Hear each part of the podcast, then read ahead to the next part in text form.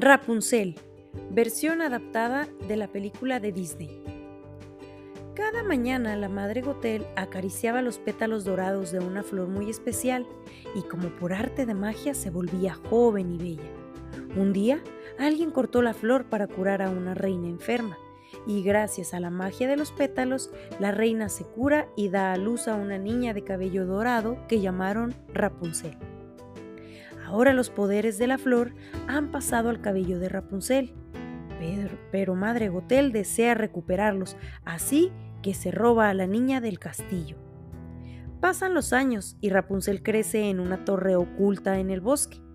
Todos los días deja caer desde la ventana su larga cabellera y ayuda a Madre Gotel a subir. Rapunzel solo tiene un sueño, ver de cerca las luces que brillan en el cielo una vez al año, precisamente el día de su cumpleaños. Pero Madre Gotel no quiere que abandone la torre y por eso la atemoriza. No puedes salir. El mundo es demasiado peligroso para ti. Mientras tanto, el ladrón Flynn Rider ha robado una corona y para escapar de los guardias decide esconderse en la torre de Rapunzel. Cree que será un lugar seguro. Al verle, Rapunzel asustada le ata una silla con su cabello.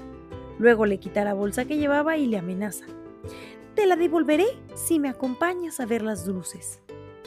Eh, las luces son farolillos que la gente enciende cada año para recordar el nacimiento de la princesa raptada, explicó Flynn sorprendido mientras ayudaba a bajar a Rapunzel.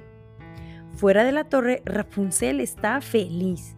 Flynn es amable y el mundo no parece tan peligroso como dice Madre Gotel. Por el camino se detienen a descansar en una taberna llena de bandidos. A Rapunzel le parecen muy simpáticos y empieza a cantar haciéndose muy amiga de ellos. Poco después llega Maximus, el caballo de uno de los guardias, y captura a Flynn.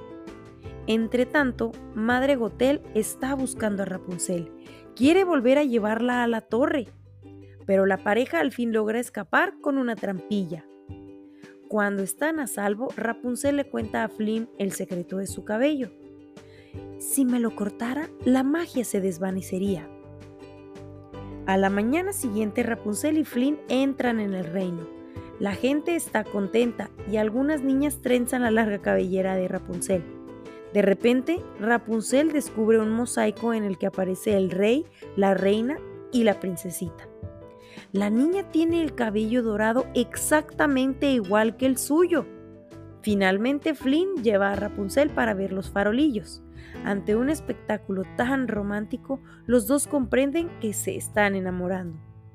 Sin embargo, Madre Gotel los descubre y aleja a Flynn con un engaño.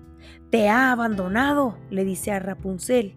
Rapunzel regresa a la torre, pero no deja de pensar en el mosaico y en los farolillos. De repente lo entiende todo. Claro, ella era la princesa desaparecida y Madre Gotel la había robado. Mientras tanto, Flynn se da cuenta del engaño de Madre Gotel y corre a la torre. Rapunzel está feliz de volver a verle y le ayuda a subir. Sin decir nada, Flynn le corta el cabello. De golpe, su magia desvanece y Madre Gotel envejece hasta desaparecer. Al fin, Rapunzel es libre y Flynn la lleva al castillo. Gracias a él, el rey y la reina pueden volver a abrazar a su querida princesa, y el reino recuperó a su princesa. Y colorín colorado, este cuento se ha terminado.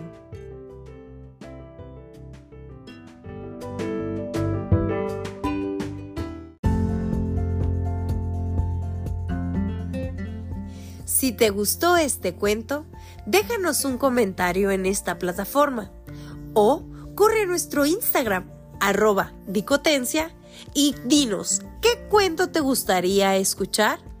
Muchísimas gracias por pasar por la dicotencia. ¡Hasta luego!